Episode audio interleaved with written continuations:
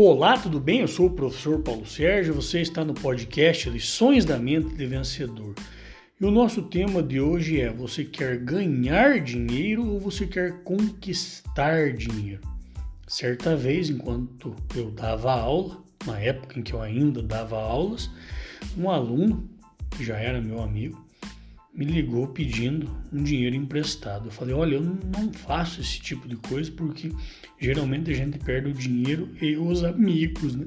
Então eu não empresto dinheiro.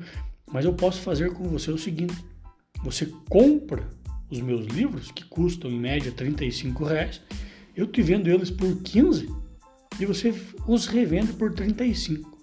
E ele disse: Mas professor, eu não tenho dinheiro. Eu falei: Não tem problema.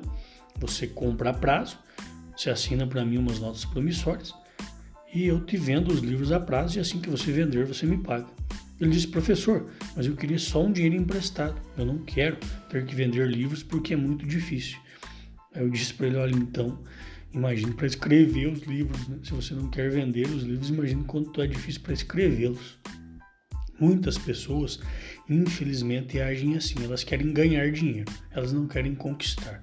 E você, está disposto a trabalhar, se doar, fazer algo difícil para conquistar uma grana ou está só querendo ganhar um dinheiro?